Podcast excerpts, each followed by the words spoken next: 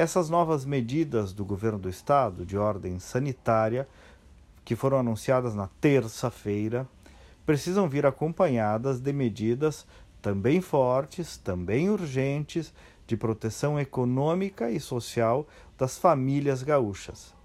Se o isolamento é compreensível como uma precaução para a saúde, e realmente é, ele também é muito perigoso para a estabilidade social do nosso Estado.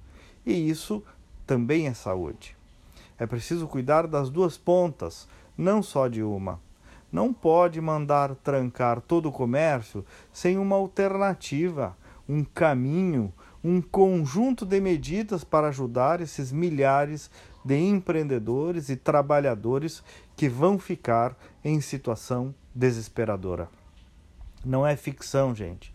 Estou falando de desemprego, de falta de comida em casa, de doenças, inclusive, de desespero de muitas famílias.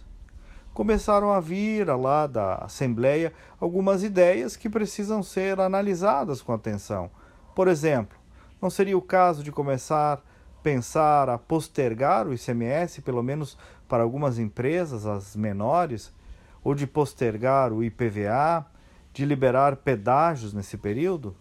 Será que os bancos públicos, especialmente os de fomento, não precisam apresentar uma proposta mais concreta? Eu não quero listar aqui soluções fáceis, já estive no governo, vocês sabem, fui chefe da Casa Civil e sei bem que nem tudo o que se pensa aqui fora dá para executar na prática lá dentro. O Caixa do Estado também já está para lá de esgotado.